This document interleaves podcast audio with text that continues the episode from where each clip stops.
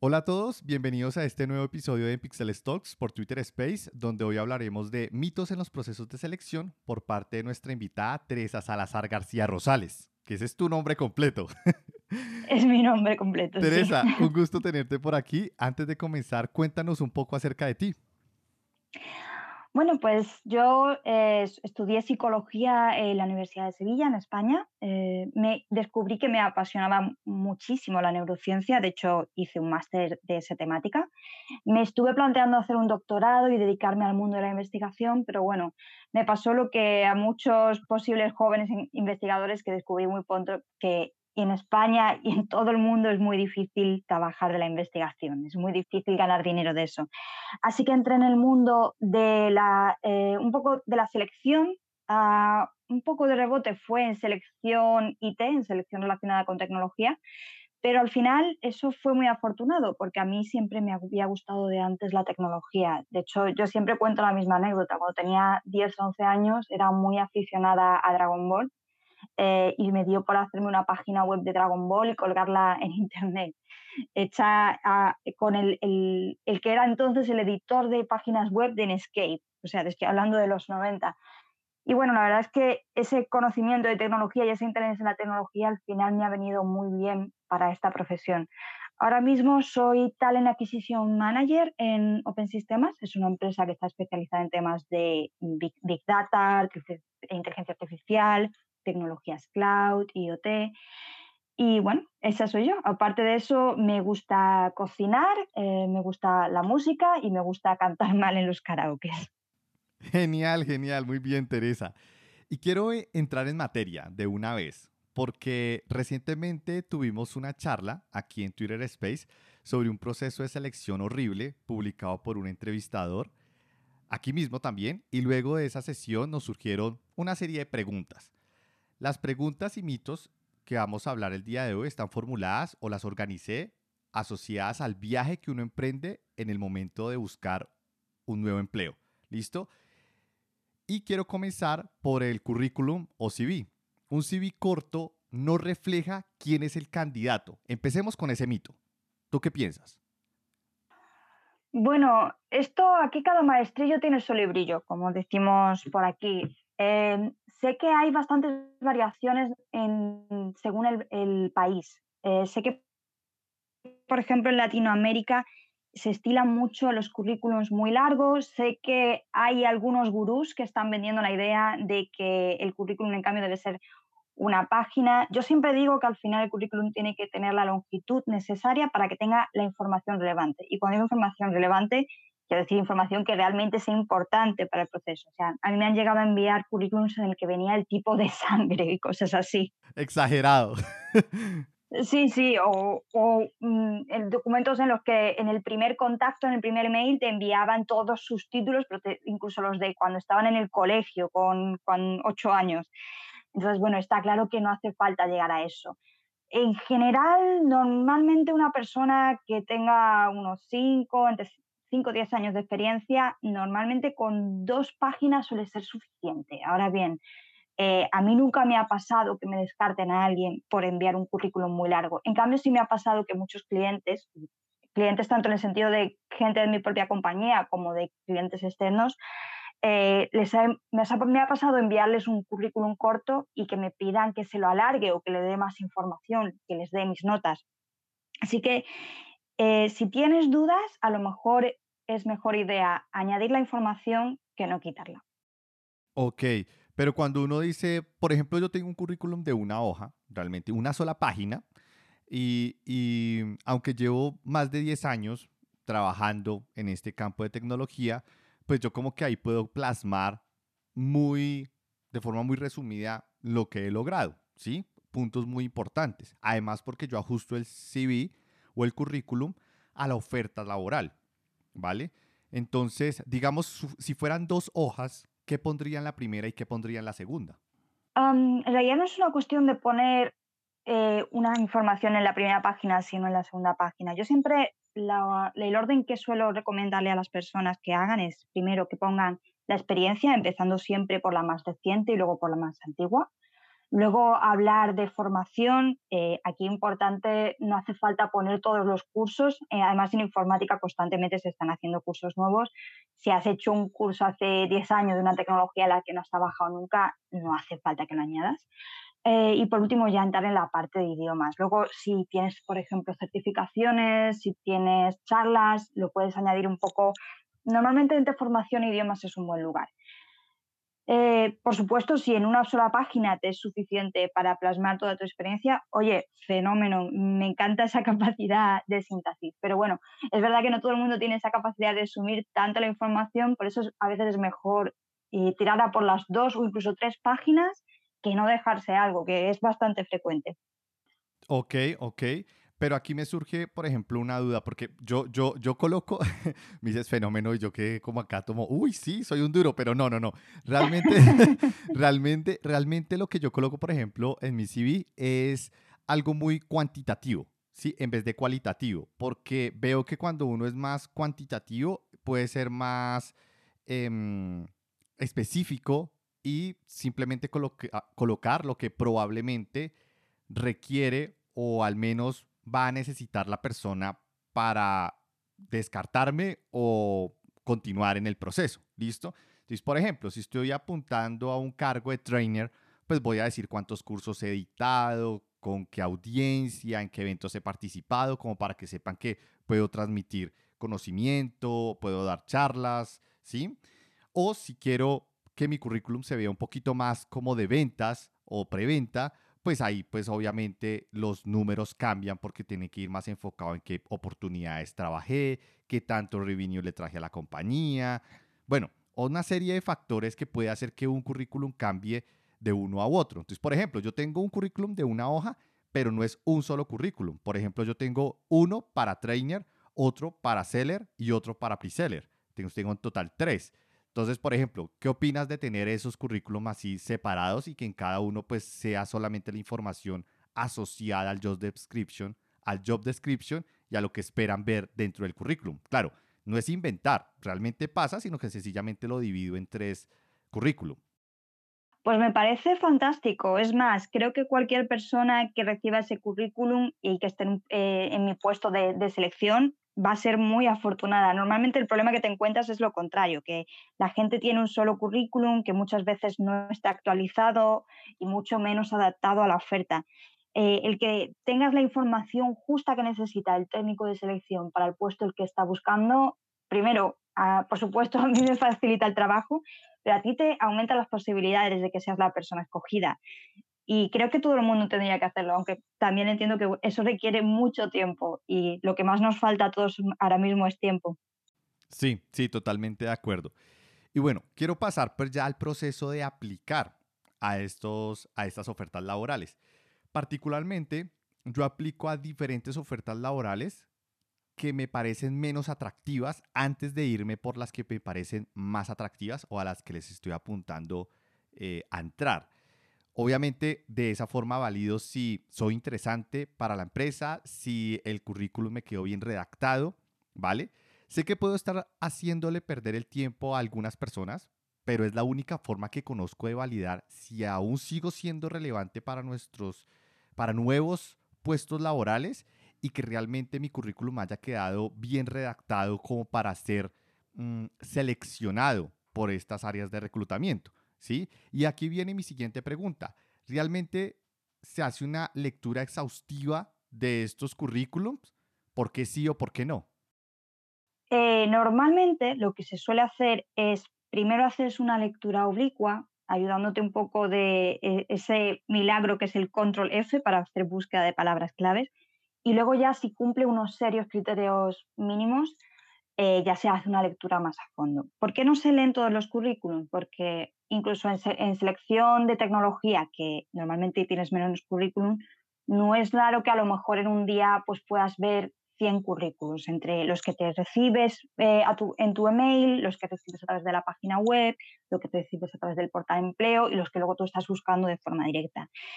Lo bueno es que los técnicos de selección sabemos muy ir al grano, sabemos encontrar exactamente la información que necesitamos. Entonces, voy a poner un ejemplo muy básico, ¿vale? De algo que me ha pasado hoy, por ejemplo. Genial, genial, dale. Ahora mismo estoy buscando, por ejemplo, una persona que esté especializada en desarrollo de aplicaciones dentro del mundo Big Data.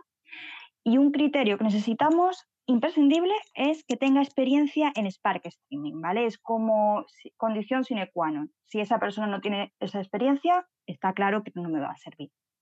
Nos ha pasado ya de enviar a otras personas que a lo mejor tenían conocimientos en Spark, en Scala, en otras tecnologías relacionadas, incluso en Kafka Streams o RabbitMQ, y no era suficiente. Entonces, lo primero que haría cuando me llega un currículum es, eh, bueno, antes de nada ver que efectivamente viene del mundo de la informática, de la tecnología, luego eh, es bastante fácil en un vistazo rápido de esa primera experiencia, es decir, la más reciente, ver si está ahora mismo trabajando en Big Data. Y luego pues, puedes hacer una, una búsqueda rápida para ver si se mencionan palabras como Spark o streaming o streams, porque hay veces que la gente comete faltas de ortografía. Y si efectivamente cumple esos criterios básicos, entonces ya es cuando te sentarías y leerías el currículum más detenidamente, verías cuáles son los proyectos en los que ha trabajado, eh, cuál ha sido su experiencia, su trayectoria, los tiempos que ha estado en distintas empresas. Pero está claro que sin ese primer filtro mm, no tiene mucho sentido pararse a leer un currículum que además puede ser bastante largo en algunas ocasiones. Tiene sentido completamente. Esa anécdota que nos acabas de contar me da el impulso de hacer lo siguiente, de, pasar a la, a la siguiente parte. Muchas personas, y me incluyo, dejamos de aplicar a posibles trabajos porque el job description piden demasiado o sencillamente hay muchos aspectos en los cuales no cumplimos al 100%. Y aquí viene mi pregunta, ¿realmente se descarta a un aplicante si le llega a faltar algo de lo que se pide en el job description? Bueno, todos hemos visto ofertas de trabajo que aquello parece la lista de la compra o la carta a los Reyes Magos. Hay veces que además piden cosas que son incluso contradictorias. Un punto net que haya trabajado tanto con Visual Basic como con C Sharp o un front que conozca Java. Es un poco absurdo. Eh, Aquí yo creo que el técnico de selección lo primero que tiene que hacer es evitar esa situación de que haya esa lista de requisitos interminable. Eh, tienes que, como tu labor como técnico de selección, parte de ella es definir cuáles son las cosas que son imprescindibles, las cosas que son deseables o incluso las cosas que en un momento dado puedes decir, pues mira, esto no es importante, lo puedo cubrir con otra cosa. Pero si te has encontrado en la situación de que ese técnico de selección no ha hecho eso, em, a ver, yo siempre digo una cosa, el no ya lo tienes. lo peor que te puede pasar es que te, rechacen. Pero imagínate que a lo mejor no necesita todos esos requisitos. O incluso puede, darse la situación de que no seas la persona adecuada para ese puesto, pero que ese, eh, técnico de selección tenga otro puesto distinto que encaje más con tu perfil y que se ajuste más a tu experiencia. Así que en caso de duda yo siempre recomiendo intentar aplicar. Luego, si luego resulta que efectivamente eran todo necesario, pues bueno, ya se encargarán ellos de notificártelo o, eso espero, o eso deberían. No sé si con eso he contestado tu pregunta. Sí, sí, sí, sí. De hecho, de hecho la, respondiste. Me parece interesante, Teresa, realmente. Y siguiendo esa misma línea y de hecho mm, asociando la siguiente pregunta a lo que tú acabas de mencionar de la experiencia que tuviste de, bueno, estoy buscando una persona que es Spark Streaming, que sepa ese tema y que lo tenga dentro de su currículum. Y es cuál es el criterio para descartar o seleccionar una persona basada en lo que cumple o no cumple del job description. Asumiendo obviamente que el job description piden varias cosas. Una parte que es de responsabilidades que pues todos decimos que sí, que sí lo tenemos. Pero la parte técnica, por ejemplo, a veces eh, no sabemos exactamente cuál es el lenguaje o cuál es la tecnología que realmente es más relevante para ser seleccionados. Por ejemplo, te doy un ejemplo o te pongo un escenario, más bien. Tú tienes una persona que es, que es software developer, ¿sí? Ese es el cargo. Y en todo el job description hablan de diferentes herramientas. Vamos a suponer que está bien redactado y están hablando de solo de front. Entonces están hablando de la parte de JavaScript, la parte de HTML, la parte CSS y uno que otro framework. Pero a veces uno no sabe en cuál es lo que están buscando que uno sea más experto o que tenga más experiencia. Puede que mencionen uno que otro framework, pero preciso de esos tres que mencionan, uno es el más importante para ese cargo y posiblemente al no colocarlo en el job description como decir, oye, yo sí tengo experiencia en ese específico más que en el resto, o sencillamente no le diste el peso que debería tener con respecto al resto, ¿cómo hacen para poder diferenciar eso? Por ejemplo, en el momento de descartar un currículum antes de tener una entrevista. No estoy segura de si entiendo eh, tu pregunta. ¿Me, ¿Me podrías decir un poco más a qué quieres decir? Sí, por ejemplo, cuando tú lees un currículum, lees cinco currículums y esos cinco currículums simplemente hay una persona que menciona más o habla más preciso del framework o la tecnología que está asociada al cargo al cual está aplicando. ¿Cómo haces para poder identificar que los otros cuatro no van y ese sí? ¿Y cómo haces y cómo uno haría para poder identificar en el job description cuál es el más relevante frente al resto? Porque va en ambas direcciones. ¿Sí? Ahora sí, ¿me hice entender? Sí, ahora creo que sí, ahora sí creo que entiendo lo que quieres decir. Bueno, en la parte del candidato, algo que a veces puede servir de pista es qué es lo que se menciona primero, porque normalmente lo que suele pasar es que cuando se empieza a redactar un job de description, eh, lo que haces es hablas con el jefe de proyecto, hablas con la persona responsable a nivel técnico y lo primero que se le va a ocurrir son las tecnologías con las que más está trabajando. Entonces, al final, lo primero que se menciona normalmente suele ser lo más importante. Normalmente, ¿eh? luego te puedes encontrar situaciones extrañas. De todas formas, si tienes una duda, eh, hay veces que hay un truco que funciona bien. Lleva algo de tiempo, pero puedes conseguir gracias a eso un trato más personalizado y es encontrar a uno de los técnicos de selección, por ejemplo, en LinkedIn, y enviarle un mensaje directamente. A mí me, pasa con bastante frecuencia, de hecho, cuando la gente ve una oferta de Open Sistemas, ah, como ven que es trabajo para esa compañía, pues es bastante frecuente que me escriban luego para preguntarme más sobre el puesto, para duditas que les han quedado, incluso para lo que tú planteas de no saber si es, a lo mejor es más importante, por ejemplo, React que Angular, o si para ese puesto prefieren más alguien de Google. Luego, de cara a cómo nosotros sabemos que la persona eh, se ajusta a los requerimientos. A ver, al final, en ese primer filtro dependemos mucho de, la información que venga en el currículum. Mm, luego tú puedes intentar usar la pericia y decir, bueno, si esta persona, por ejemplo, ha trabajado con .NET y ha trabajado para esta empresa, yo sé que en esta empresa, en el proyecto usan C Sharp y no usan Visual Basic, por ejemplo, eh, pero más allá de eso, al final lo que te tienes que fiar es de que la persona que está en el otro lado, es decir, el candidato o la candidata, la información que te está dando es la más importante.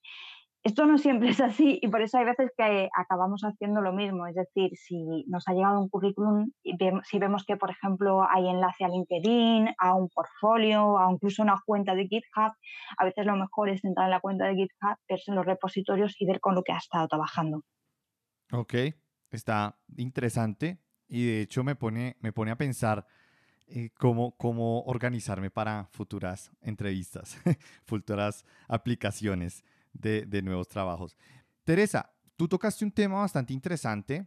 Quiero profundizar un poquito ahí porque a veces uno de los mitos es que no está bien visto buscar a los reclutadores y hablarles directamente, por ejemplo, en LinkedIn o enviarles un correo electrónico preguntando, buscando más información realmente no sé por qué ese mito, por qué nace.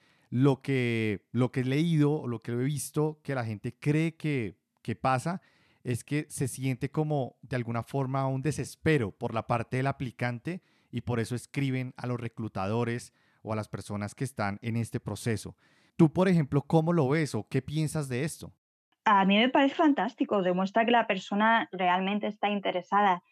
Y bueno, yo, yo, creo que siempre cuando alguien te intenta pedir ayuda y, tienes, estás en la posición de poderle echar una mano, lo mínimo es poder contestar a sus preguntas.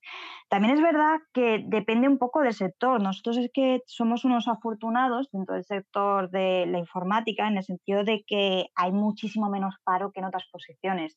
Ah, por ejemplo, yo tengo una compañera que trabaja para otra empresa que se dedica a la selección de camareros y ella la situación que tiene es que cuando crea una oferta de trabajo, pues no es raro que a lo mejor le lleguen 800 currículums. Hombre, si fueran 800 personas eh, preguntándole por LinkedIn, pues posiblemente no se lo tomaría tan bien.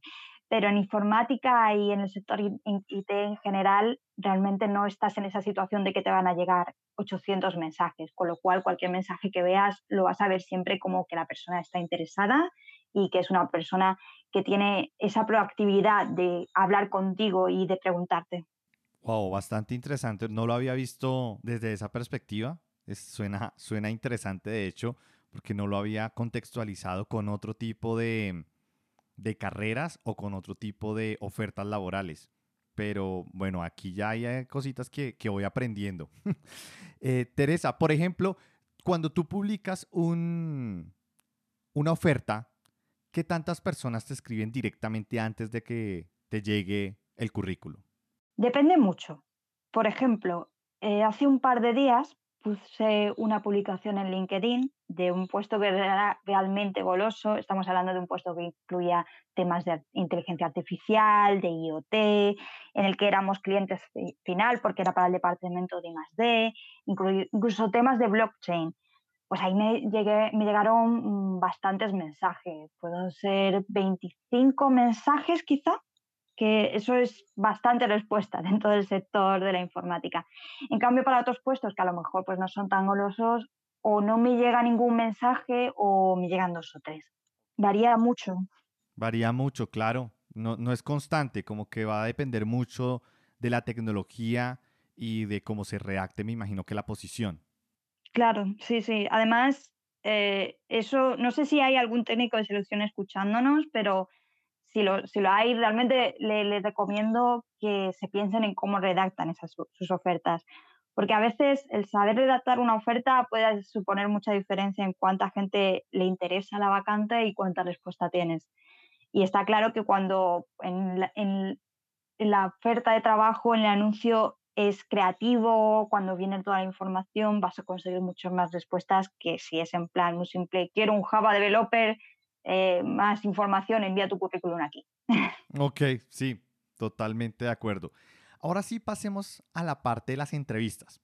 Yo antes creía que todos los entrevistadores habían tenido de alguna forma un entrenamiento, así sea mínimo, para extraer datos del aplicante a través de un proceso de evaluación objetivo, pero mi experiencia me dice que esto es falso.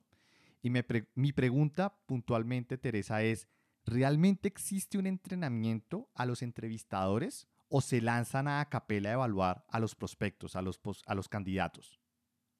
Aquí depende mucho cuál ha sido tu primera experiencia. Yo tuve mucha suerte con mi primera experiencia. Eh, entré como becaria en una compañía del sector de la informática y los primeros meses, de hecho, no hice ninguna entrevista. Lo que hice fue acompañar a, mis compañeras eh, mientras hacían entrevistas y luego cuando habíamos terminado la entrevista habían utilizado, eh, cómo habían sacado tal información, cómo habían ayudado al candidato a sacar la información que tenían dentro, porque esto es importante, no todo el mundo tiene esa posibilidad para comunicarse. Hay veces que tú tienes que ayudar a la persona que tienes al otro lado para que ordene la información y para que sepa cuál es la información relevante y la que necesita saber. Eh, pero no todo el mundo tiene esa suerte. Eh, cuando yo estaba buscando mi primera experiencia laboral dentro del sector de la selección, por ejemplo, una de las entrevistas que me hicieron, me, me, acuerdo que fue malísima, de que la persona que tenía al otro lado, la entrevistadora, ni siquiera me miraba a los ojos, solo miraba un papel. Y luego, cuando fui a la siguiente entrevista, porque me llamaron para una segunda entrevista, descubrí por qué. Resulta que en esa compañía, básicamente todo el equipo de selección eran becarios. Entonces, tenían becas de seis meses. Eh, cuando una persona entraba, le, eh, la persona que le formaba era alguien que como mucho tenía tres, cuatro meses de experiencia y cuando terminaba la beca de uno, eh, se iba y entraba otro nuevo para reemplazarlo como te puedes imaginar, la formación que pueden recibir estas personas no va a ser en absoluto como la que yo tuve. Yo cuando me eh, tomé esta posición de responsabilidad dentro del departamento de selección de Open Systems, una de las cosas que me planteé es cómo sería el plan de formación.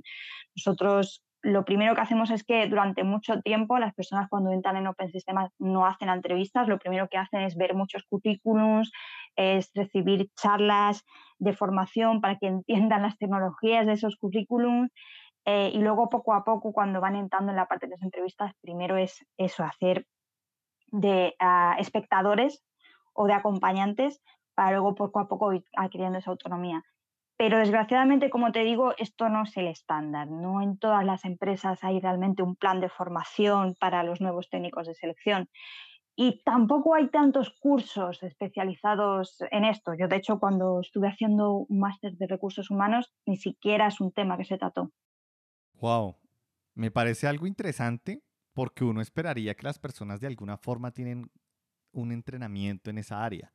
O al menos, yo creo que a través de la práctica, pero los que van a sufrir son los primeros. Como tú bien lo dijiste, tuviste una experiencia desastrosa eh, claramente estoy seguro que esa persona que te entrevistó ese día hoy es una persona completamente diferente y tiene otras habilidades, segurísimo.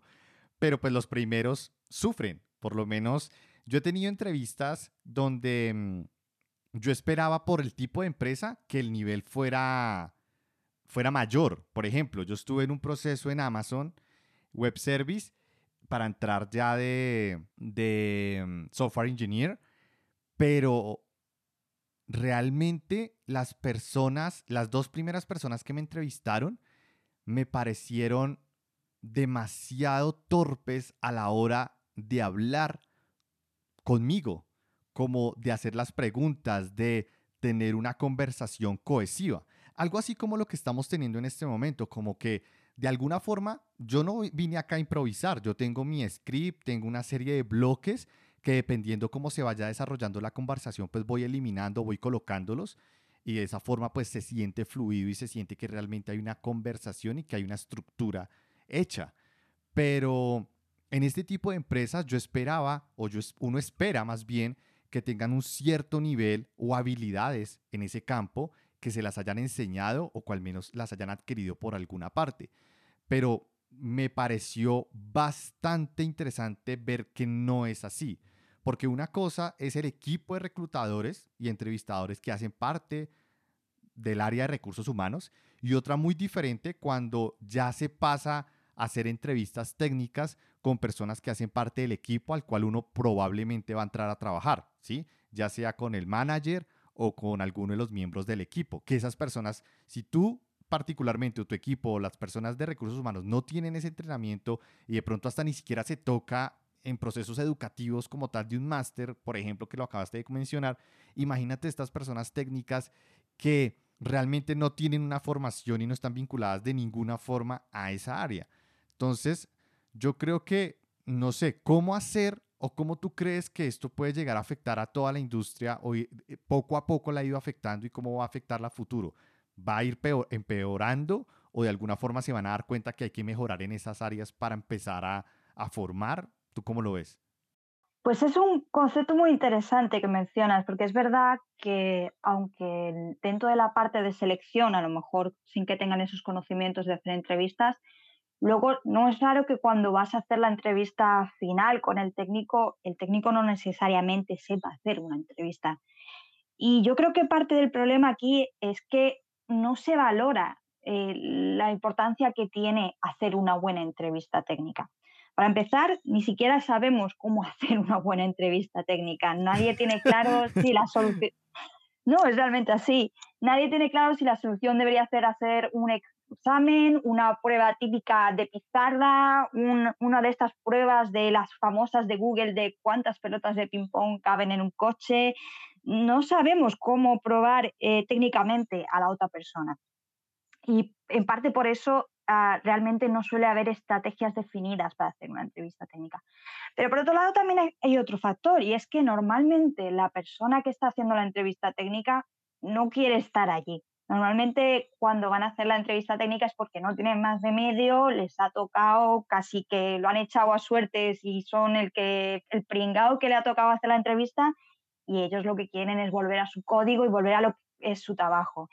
Una cosa que aquí podría servir mucho es que realmente se le dé valor que una persona sea el que haga esas entrevistas.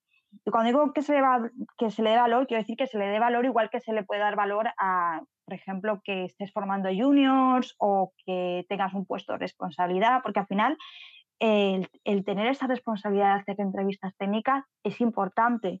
Y en el momento en el que las empresas empiecen a valorarlo y a recompensarlo, sobre todo, entonces, esa persona que está haciendo la entrevista técnica se dará cuenta de que, oye, realmente lo que está haciendo tiene un valor, eh, además un valor muy importante. Estás decidiendo quién va a ser tu futuro compañero, estás decidiendo quién va a ser el que va a estar luego metiendo mano en tu código.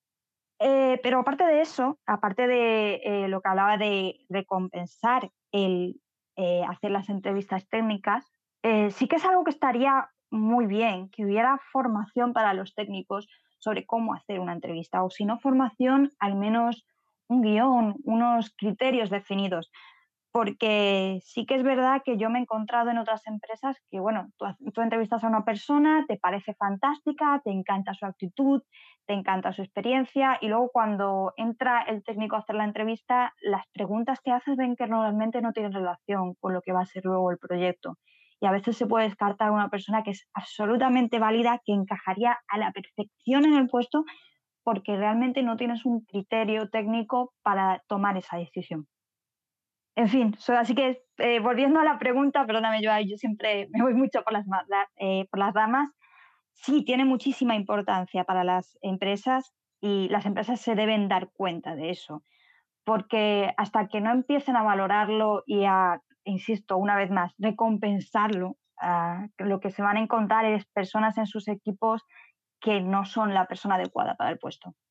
Claro, y es, y es un problema grande para las empresas cuando no tienen la persona adecuada. Y no es porque la persona sea mala, simplemente que no encaja o fue seleccionada por unos criterios que realmente no van acorde a la experiencia y habilidades de esa persona.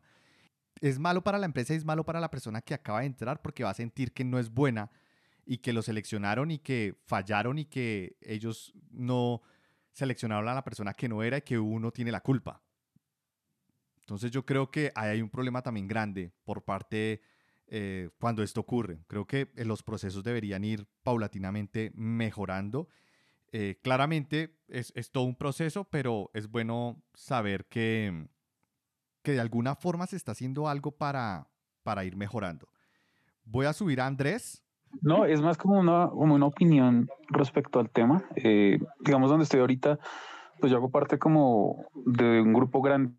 Eh, es, es, interesante ver cómo los puntos de vista, tanto de la parte técnica y cómo son los criterios que se hacen desde recursos humanos, ya que precisamente la, la gente de recursos humanos se apalanca bastante en, en nosotros para, para establecer esos criterios de selección.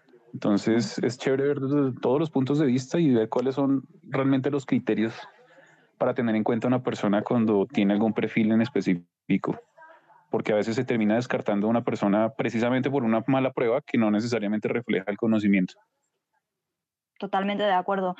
Yo siempre digo que los equipos que suelen funcionar mejor en cuanto a selección son los que pueden tener ese contacto directo con el técnico, hablar con el técnico, ver cuáles son sus necesidades reales, cuáles son los requerimientos, las cosas que a lo mejor, pues aunque les gustaría, no son necesarias, incluso poder llegar a un, en un momento dado a una negociación de, vale, sí, sé que querrías este perfil, pero ¿y si te pueden contar uno que está relacionado y que tiene muchas ganas de aprender? Al final, lo, más bonito de esta profesión son esas conversaciones, el, poder ayudarnos los unos a los otros poder ah, ver todos los puntos de vista, como comentas, Andrés. Vale, ahora, entonces vamos a continuar. Quiero hacer otra pregunta con respecto a los entrevistadores. ¿Y qué tan frecuentemente buscan los entrevistadores información de los aplicantes en Internet o redes sociales? Bastante frecuentemente.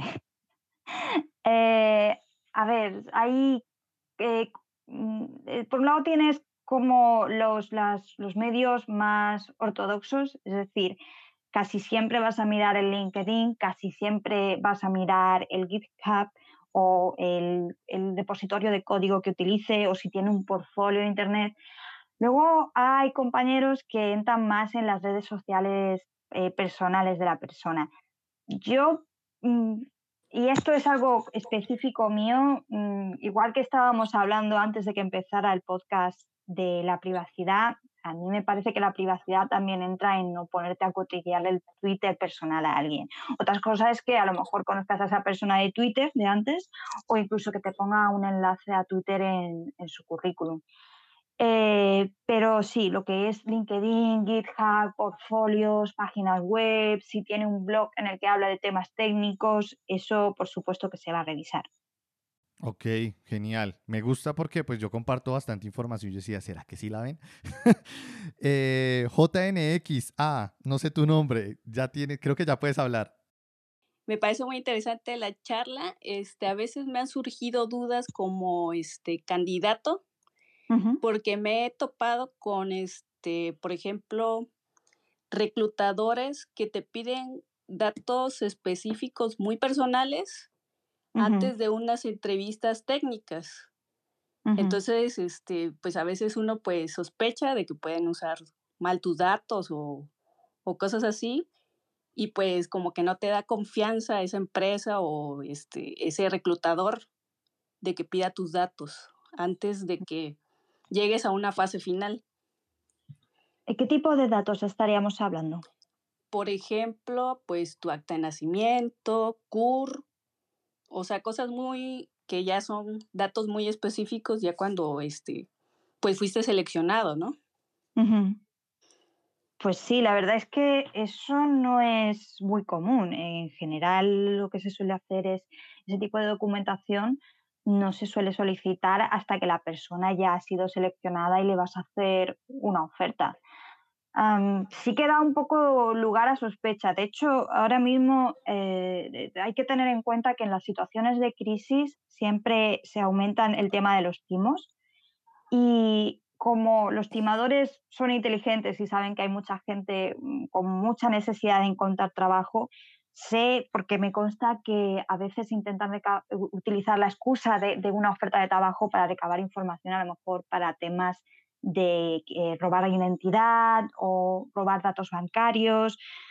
Eh, yo creo que haces muy bien en tener precaución en dar ese tipo de datos, porque, como te digo, no es, no, no es lo habitual en absoluto. Es muy extraño. El acta de nacimiento, o sea, eso yo no lo he pedido ni siquiera después de hacer una oferta.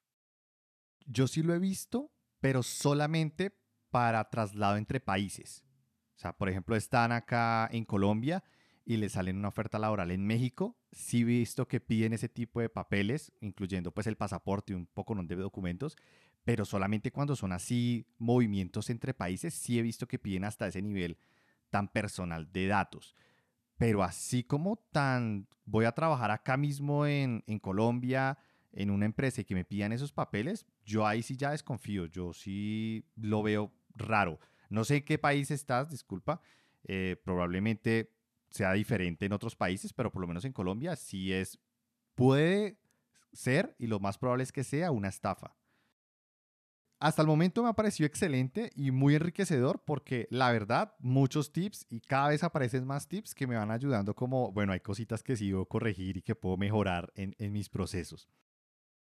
Muchas veces nosotros nos preparamos para las preguntas típicas háblame de ti, por qué quieres dejar la empresa en la que te encuentras, bueno, entre muchas otras preguntas de ese tipo. Creo que uno de los mitos es, si practicamos varias veces una pregunta, nuestro discurso deja de ser espontáneo a ser robótico o como muy preparado. ¿Qué opinas de esto? Aquí creo que cada persona tiene que hacer un ejercicio de autoconocimiento y decir, Ah, si efectivamente ensayo muchas veces la respuesta, si la preparo mucho, voy a ser capaz de expresarla con naturalidad. Yo, por ejemplo, ah, soy una terrible mentirosa y una terrible actriz, lo cual puede ser a veces peligroso en esta profesión. Eh, pero yo sé, por, ejemplo, que no puedo prepararme al 100% una respuesta porque suena súper falso, suena súper artificial. En, esos casos lo que suelo hacer es no preparar la respuesta exacta, pero sí una idea general y improvisar en, el momento. Pero en cambio sé que hay maravillosos actores, y actores no en el sentido de mentirosos, sino en el sentido de poder eh, expresar lo que se plantean que quieren expresar. Eh, que son capaces de prepararse incluso un guion exacto con palabras y expresarlo eh, exactamente como quieren y que resulte convincente y genuino y fresco. como digo, aquí hay que hacer ese ejercicio de autoconocimiento, saber cuáles son tus puntos fuertes y tus puntos débiles. Si tu punto fuerte es poder mm, eh, representar este guion de una forma que resulte sincera, adelante. Si no, a lo mejor esta combinación que comento de preparar pero improvisar a veces puede ser la mejor solución. Sí, yo por ejemplo, yo me preparo. Para algunas preguntas tengo una pequeña historia. ¿sí? Por ejemplo, ¿quién eres? Háblame de ti. Y yo, por ejemplo, cuento una pequeña historia de mi hermana. Mi hermana, ella tiene, ella es limítrofe, tiene un problema mental, es congénito, y obviamente sus capacidades de aprendizaje son muy diferentes a las que normalmente uno puede ver en, la persona de a pie. Entonces, esto a mí me marcó profundamente porque el crecer con ella fue difícil porque en algún punto yo la empecé a dejar, empecé a aprender nuevas cosas, empecé a tener otro tipo de amistades y vi que el proceso de enseñarle a ella era extremadamente complejo. Enseñarle a leer, enseñarle nuevas habilidades era muy difícil y creo que esa capacidad de hablar o esa capacidad de poder comunicarme con ella de, diferentes formas e intentar explicarle algo de diferentes formas que a veces era hasta extenuante porque no lo comprendía, creo que me dio la habilidad de poderme comunicar más fácil. Entonces como que esa pequeña historia que yo cuento, obviamente le coloco más cositas, como más experiencias con esa específica, que pues eso para mí fue algo que me define, o sea, que definió cómo yo me desarrollé o cómo yo me crecí y, me desarrollé intelectualmente, ¿vale? Entonces, en esas, algunas de esas, de esas preguntas sí me preparo porque pues creo que son muy relevantes y porque hablan mucho de quién soy y pues de alguna forma no puedo negar, no puedo negarlo porque finalmente pues hizo parte importante de mi vida, ¿vale? Claro, muchas gracias por compartir esa historia, realmente es una historia preciosa. Sí, gracias Teresa. y por ejemplo, ese tipo de temas personales, creo que no sé, yo pensé que eran normales en un proceso de entrevista compartirlos, pero veo que la mayoría de personas se van es por su experiencia técnica y laboral que más por algo personal que los haya definido. O tú, tú del otro lado, ¿qué es lo que más ves? Es verdad que la gente se suele ir a la parte técnica y es bastante eh, fácil entender por qué. Eh, cuando estás en una entrevista, estás con una persona a la que no necesariamente conoces bien, a lo mejor es la primera vez incluso con la que estás hablando, eh, que a lo mejor no te está transmitiendo esa cercanía, eh, que a lo mejor incluso te estás haciendo sentir intimidado o asustado o un poco nervioso. En esas circunstancias es muy difícil contar una historia personal. Y yo entiendo perfectamente que a una persona le tenga esa dificultad para mostrarse tal y como él o incluso contar historias como la que tú nos has compartido con nosotros.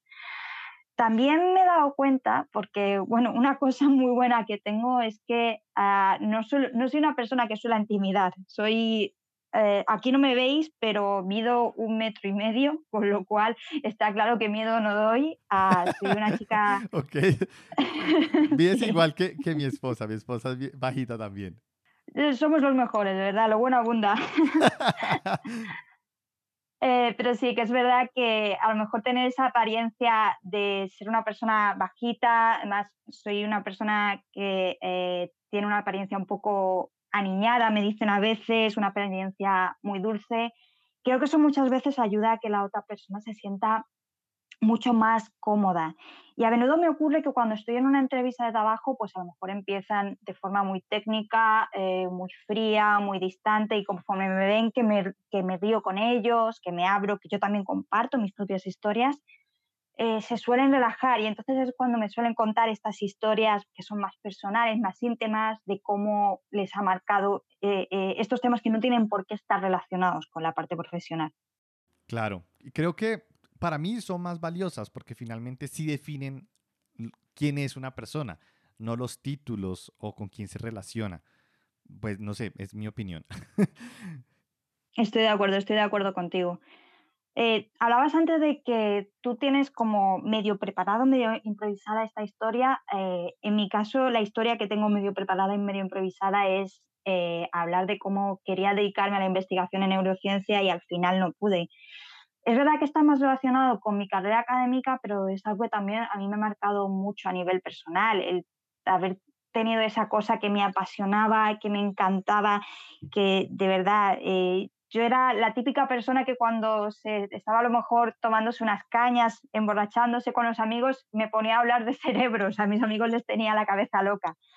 Eh, y entonces tener que hacer ese cambio laboral y haber reconvertido mi carrera a esto, pues es algo que me ha marcado, pero creo que también eso representa pues, esa capacidad de flexibilidad, de reinventarte y luego incluso demuestra también el que me interesara la neurociencia y me, me gustara la ciencia, demuestra que tengo esa capacidad para investigar, para ilusionarme por cosas que son a lo mejor un poco más complejas, con lo cual creo que al final representa mucho de cómo soy, no ya solamente a nivel académico, sino también a nivel personal. Así que lo que quiero decir es que estoy totalmente de acuerdo contigo, las historias personales son las mejores. Genial, Teresa, me encanta eso. Y ya casi es una hora, increíblemente esto se pasa volando. Entonces, vamos a cerrar con el último tema que es, que es bastante interesante, ¿listo? Y es que por alguna razón dejamos de lado ya sea por vergüenza, pena, miedo o una combinación de todas estas, y es negociar beneficios y sueldo. ¿Sí? Personalmente solo he logrado vencer esto en el empleo que actualmente tengo, que logré negociar un poco más de lo que me estaban ofreciendo al comienzo. Teresa, ¿realmente existe un margen para negociar en las empresas? ¿Existe una lista de beneficios que puedan solicitar o está lejos de la realidad? Depende mucho de la empresa. Hay veces que tienes un salario, un salario específico y no puedes desviarte de eso y no puedes ofrecer ni un euro más, o un euro, un dólar o lo que sea. Hay otras veces que tienes más flexibilidad. De hecho, eh, a mí hace poco me pasó la situación de que un compañero me pidió una persona, el salario máximo para este puesto era 38.000 miré los requisitos y le dije, no te lo voy a encontrar por 38.000, déjame que ofrezca 45.000. Y como tenía esa confianza en mí, eh, efectivamente me dejó ofrecer esos 45.000 y al final lo hemos cubierto con una persona que encaja a la perfección por esos 45.000. Entonces aquí depende mucho de la empresa, incluso del proyecto. Hay proyectos en los que a lo mejor el presupuesto es más ajustado y realmente lo que puedes ofrecer a la persona es, está cerrado. Hay otros en los que a lo mejor el presupuesto es más flexible, a lo mejor puedes, mm, una situación muy, muy común. Eh, si tienes que montar un equipo de tres personas, pues a lo mejor uno puede tener menos experiencia, por tanto menos salario, y así a la persona más senior le puedes pagar un poco más hay veces que en la empresa te dan opción de tener beneficios sociales. Por ejemplo, en mi empresa ofrecemos varios beneficios sociales que en un momento dado, si no puedo negociar más salario, a lo mejor puedo ofrecer pues, seguro médico o ticket restaurante. Al final depende mucho y claro, a la hora de negociar el problema es que tú como candidato realmente no sabes cuál es la situación en la que está la otra persona a lo mejor tú piensas que la otra persona está siendo muy cerrada cuando es que realmente no te puede ofrecer más. Pero claro, eh, por otro lado, a la persona con la que estás negociando le interesa que tú pienses que realmente no puedes ofrecer más. Es negociación básica. Es muy complicado. Eh, yo aquí creo que el mejor consejo que puedo dar, y soy consciente de que es un consejo que como técnico de selección me viene muy mal darlo, pero intenta no ser el que diga el salario. Porque el momento en el que tú cierras un salario, es muy difícil negociar por encima de ese salario. Entonces, a veces es mejor hablar con la persona y preguntarle qué es lo que pueden ofrecer en la empresa y a partir de ahí ya negociar. Ok, buen punto. De hecho, fue, esa fue la técnica que usé en este empleo que tengo actualmente. Yo de entrada eh, pues no entrada, no fue la primera entrevista, ya cuando había avanzado en el proceso, antes de que me preguntaran cuál era mi rango salarial, le dije, no, quiero saber cuál es el rango que ustedes tienen para este puesto. Y mm, al final llegamos a, a una algo equitativo en el cual la persona me dio un rango de lo que estaba ofreciendo a nivel salarial, ¿sí? yo le y mi contraparte, o sea, lo que yo respondí a eso fue, si tú me das un rango, ¿no crees que voy a pedir el, la parte de mayor valor? Porque, sí, yo, no, de hecho yo hice esa pregunta, porque das un rango entre, entre 40 mil a 45 mil, siguiendo tu ejemplo como para ponerlo en términos de, euros, de 40 a 45 mil, pues yo voy a irme por los 45 mil. Y, o, de hecho, voy a pedir más de 45 mil, yo quiero 50 mil. Entonces, la persona se rió y me dijo, no, realmente esta es la cantidad que tenemos para contratar, pero no puedo subir más de ese valor. Entonces yo le dije, listo, o, eh, proponme o darme la oferta por ese valor, listo, pero para mí es muy bajita. Entonces lo que logré negociar adicional fue el seguro médico, una, un seguro médico acá en Colombia hay un rango como prepagado, que quiere decir que es una medicina como más exclusiva, como privada, listo. Y logré negociar también dos suscripciones, una a LinkedIn, la plataforma de, aprendizaje, y también una, una suscripción mientras esté trabajando en esta compañía en O'Reilly. Entonces como que fueron beneficios adicionales que yo las lancé, eh, lo tenía bajo la manga, la persona como que se le hizo raro, preguntó internamente y aceptaron. Entonces como que también hay que ir como con opciones, ¿no? Como que saber qué más puedo pedir y ver y esperar a que digan sí o no a cada una, a ver qué puedo tener mayores beneficios, porque finalmente también es, también es aprender a jugar el juego. ¿Tú qué opinas? Exacto. Incluso, bueno, tú has comentado la opción de negociar para un seguro, pero a veces incluso la negociación puede ser algo que no sea monetario o que no tenga un coste. Últimamente, por ejemplo, me está pasando mucho que hablo con gente y me dice, Teresa, mira, yo ahora mismo estoy ganando esto, pero estoy incluso dispuesto a ganar un poco menos o, a cambiarme por lo mismo si me garantizas que voy a poder trabajar siempre desde casa. Y oye, es una cosa que puedes negociar y que es algo que a lo mejor hablando con el cliente, vendiéndole bien tu perfil, por así decir, eh, es algo que podemos conseguir.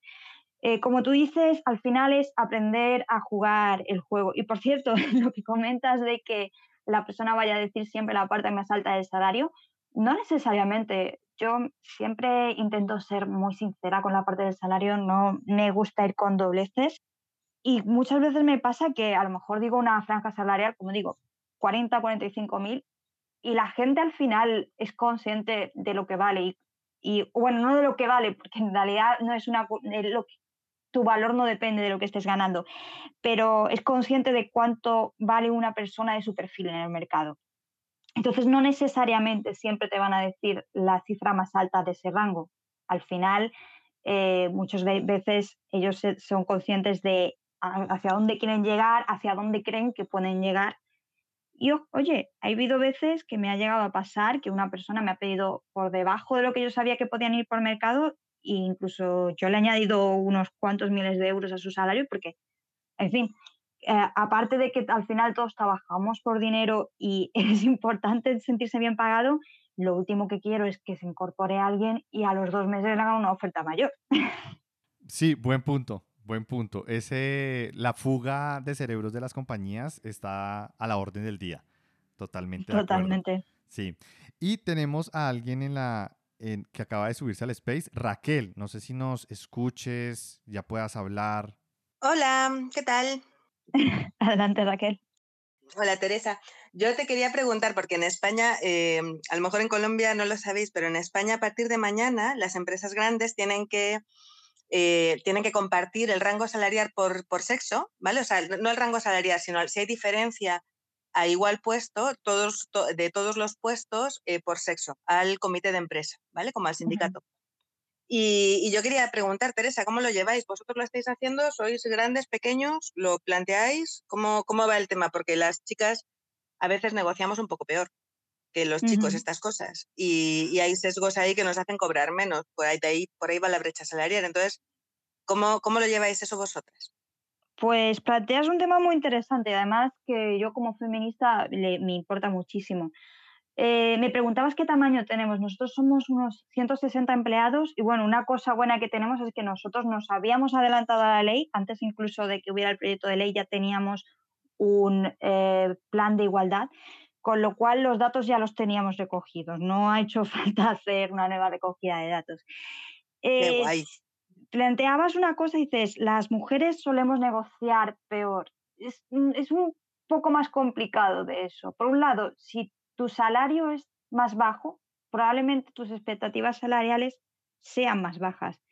Y luego hay un tema, a mí no me gusta culpabilizar a las mujeres de negociar peor, porque es que hay un factor y es que culturalmente, y esto hay estudios que lo demuestran, está peor visto que una mujer negocie su salario. Entonces, yo entiendo Teresa, gracias por decirlo así. es que es verdad. No, no, es que es absolutamente cierto. O sea, si una mujer sabe que a lo mejor a ella, por intentar negociar el salario, no le van a hacer la oferta, yo entiendo que esa persona a lo mejor tome por, por no negociar. O sea, aquí la, culpable nunca debería ser la mujer, sino es la sociedad que permite que, haya esa desigualdad. Y sí que es verdad que es muy frecuente que, que las mujeres eh, con las que hablo me suelen pedir salarios más bajos. Y como comentaba antes, yo, yo, una de las funciones que tengo que tener como técnico de selección es velar porque eso no sea así. Y la situación que comentaba antes de que alguien me pida un salario más bajo, entonces yo tenga que subírselo varios miles de euros, normalmente me suele pasar con mujeres, precisamente. Así que bueno, no sé si he contestado a tu pregunta, Raquel. Sí, Teresa, eres un amor. Muchísimas gracias. Gracias. A ti, a ti. Vale, Raquel, muchas gracias. Y voy a subir a Ángel. Sí, no, que me lo estaba escuchando, muy interesante, por cierto. Y, quería comentar porque justamente esta semana estoy leyendo un libro que me está gustando mucho, que es el de Harry Woman, que luego lo, podéis buscar porque es muy interesante el libro, no quiero hablar del libro per se, sino que hay, una medida que descubrí a través del libro del estado de Nueva York, si no me equivoco, que precisamente para evitar ese sesgo de, de negociar los salarios para las mujeres, por las mismas razones que habéis mencionado, a nivel legislativo, desde hace muy poquitos años, creo que dos años, eh, las empresas tienen prohibido preguntar el salario previo, o sea, del salario actual del trabajo que tienes o el salario anterior, a las mujeres precisamente para evitar esa situación de que a lo mejor por todo, justamente por todo el problema ya existente, ya tienes un salario menor que el que deberías, por tanto ya parte de una situación de desventaja. Y a nivel, a nivel legislativo ya empiezan incluso a, a tener ese tipo de medidas que me parecen súper interesantes y muy positivas, porque ya quita una barrera de todas las que hay, ¿no? Que es básicamente enfrentarte al que estás cobrando ahora, porque muchos entrevistadores se encuentran en una situación en la de cuánto cobras ahora, porque basado en eso a lo mejor te subo un poco más o no, que lo usan para negociar más que para como incentivo, no sé si me explico. Perfectamente, perfectamente. Me parece un muy buen comienzo. Es verdad que eh, la gente durante las entrevistas es, común preguntar qué salario tiene normalmente la persona anterior. Y es una pregunta muy insidiosa, porque como bien dices, normalmente cuando se pregunta eso es para ver eh, cuál es lo mínimo que puedes subir para que la persona se cambie. Yo, de hecho, por eso desde hace mucho tiempo me planteé no hacer esa pregunta y llevo años sin haciéndolo, porque me pareció que no era justo. Eh, porque el que a lo mejor a ti te estén pagando mal en tu empresa no significa que por entrar en mi empresa tengas que seguir pues, eh, recibiendo un mal salario. Por eso siempre suelo preguntar no qué salario estás teniendo ahora, sino qué salario te gustaría tener.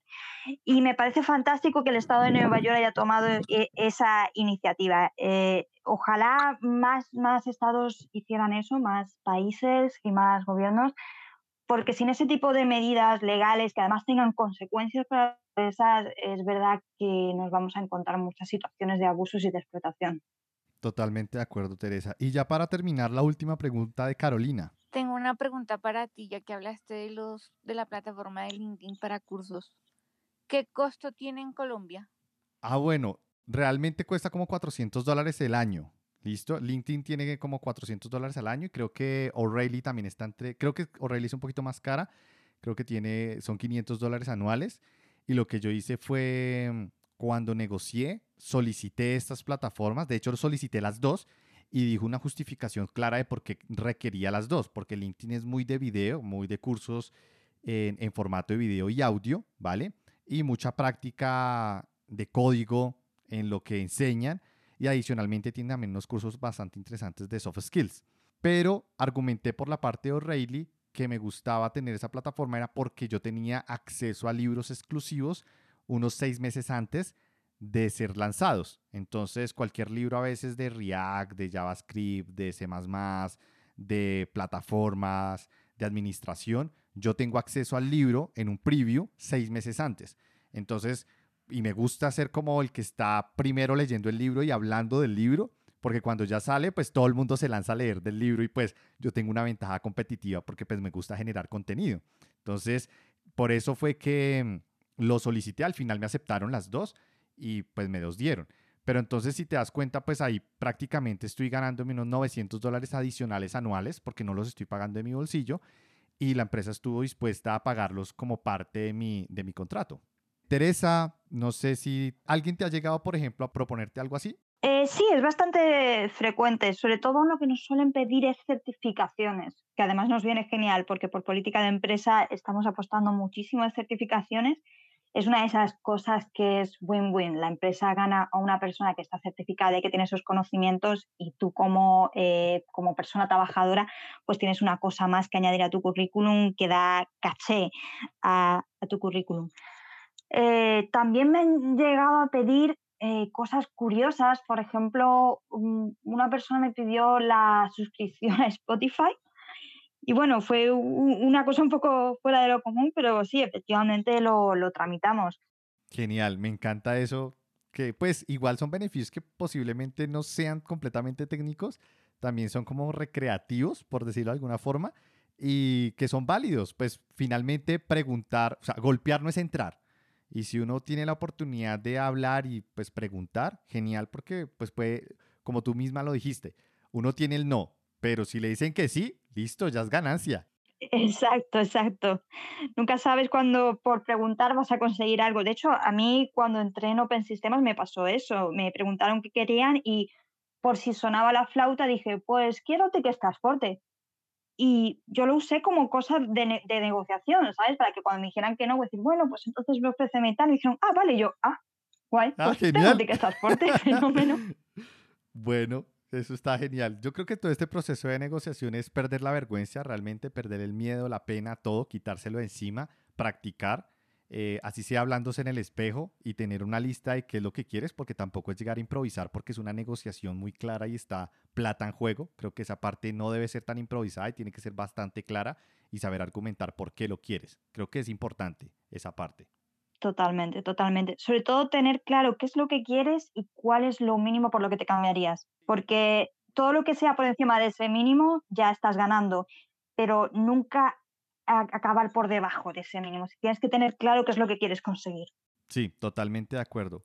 Bueno, Teresa, llegamos al final. Entonces, muchas gracias a todos por haberse quedado hasta aquí. Teresa, muchísimas gracias. Excelente todo lo que hablamos y súper invitada en una próxima ocasión. Muchas gracias a ti por invitarme y, por supuesto, encantada. Vale, un abrazo. Chao, chao.